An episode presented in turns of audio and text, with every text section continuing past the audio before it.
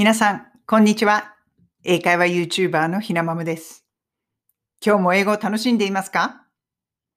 このチャンネルでは、学校では教えてくれない便利な英語のフレーズを、海外生活のエピソードと一緒にイギリス・ロンドンから皆さんにお届けしています。今日は英語の朗読をしたいと思います。赤ずきんちゃん。このお話をね、朗読したい。先日、クラブハウスのお部屋でね、英語の朗読のお部屋っていうのをやったんですよね。そしてこう掛け合いのような感じで皆さんと朗読して、なかなか楽しかったので、これ英語の勉強にいいんじゃないかなと思いました。ですから今日は、この赤ずきんちゃんをまず私が朗読して、で、その中の一つのあの赤ずきんちゃんと狼の掛け合いのパーツ、そこだけを repeat after me 私の後にこうおしゃべりできるような、その練習パーツみたいなのを最後に入れる。そのような形のね、配信にしたいと思います。まずは、この赤ずきんちゃん。朗読してみますね。Little Red Riding Hood Little Red Riding Hood lived in a wood with her mother. One day, Little Red Riding Hood went to visit her granny. She had a nice cake in her basket. On her way, Little Red Riding Hood met a wolf. Hello, said the wolf. Where are you going? I'm going to see my grandmother. She lives in a house behind those trees. The wolf ran to Granny's house and ate Granny up. He got into Granny's bed. A little later, Little Red Riding Hood reached the house. She looked at the wolf. Granny, what big eyes you have! All the better to see you with, said the wolf. Granny, what big ears you have! All the better to hear you with, said the wolf. Granny, what a big nose you have! All the better to smell you with, said the wolf. Granny, what big teeth you have!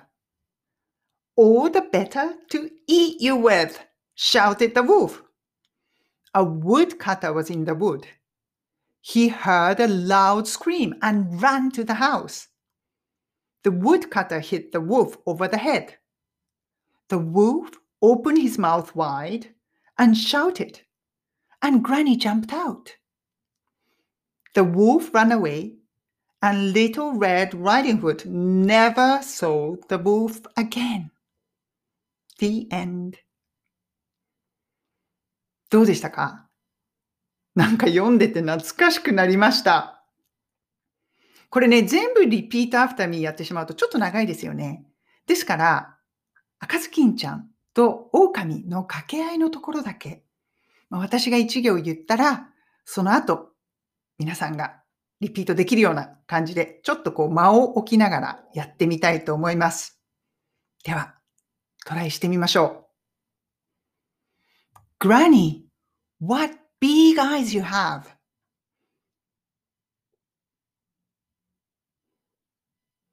All the better to see you with, said the wolf.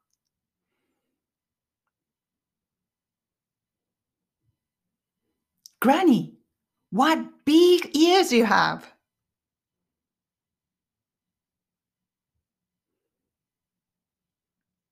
All the better to hear you with, said the wolf.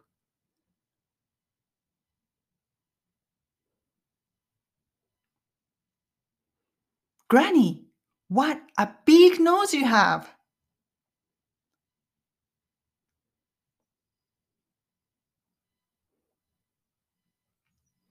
All the better to smell you with, said the wolf.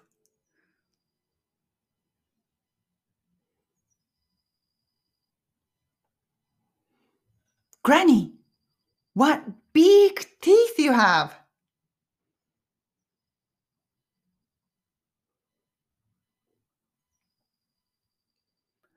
All the better to eat you with, shouted the wolf.